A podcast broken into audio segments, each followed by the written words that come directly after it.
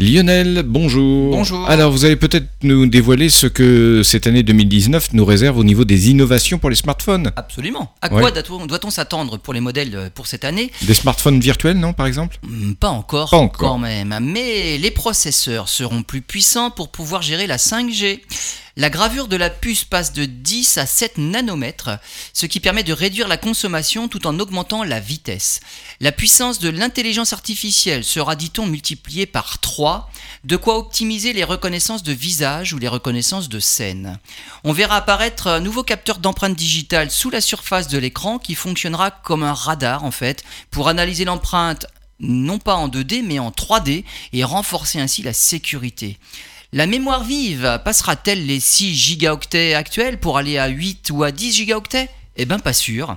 Certains constructeurs préfèrent limiter la capacité de stockage pour inciter l'utilisateur à s'abonner à un cloud pour stocker les données.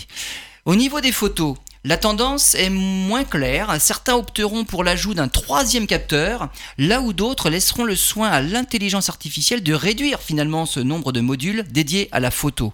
L'autonomie devrait quand même être améliorée et une charge complète pourrait se faire en 20 minutes seulement. Pour accélérer la, ch- la charge, certains opteront pour un téléphone à double batterie. On devrait également voir apparaître des téléphones avec des écrans pliables. Ça permettrait d'avoir un smartphone qui atteindra la taille d'une tablette une fois déplié. Et enfin, pour la plupart des modèles, la prise casque devrait disparaître au profit de haut-parleurs plus puissants. Mais pour le bien du voisinage, rassurez-vous, il y aura la possibilité d'avoir un casque en Bluetooth.